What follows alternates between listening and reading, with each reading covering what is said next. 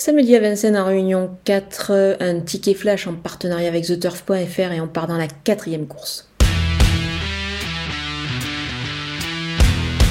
Le numéro 8, Jason du Conroi, est parfois fautif, mais quand il est décidé, je pense qu'il est capable de réaliser vraiment de belles performances. Il a de gros moyens, notamment sous la selle. Je pense qu'il il vise à gagner ici, évidemment, mais attention, pour assurer le coup, pour un couplet gagnant placé, on va ajouter le numéro 6, Jalisco de Fligny, qui est tout simplement invaincu en deux tentatives sous la selle associé avec, à Eric Raffin ici, et le numéro 11, Jellison, euh, le gagnant tout simplement du prix d'essai, euh, qui retrouve ici sa spécialité de prédilection, c'est-à-dire le monté.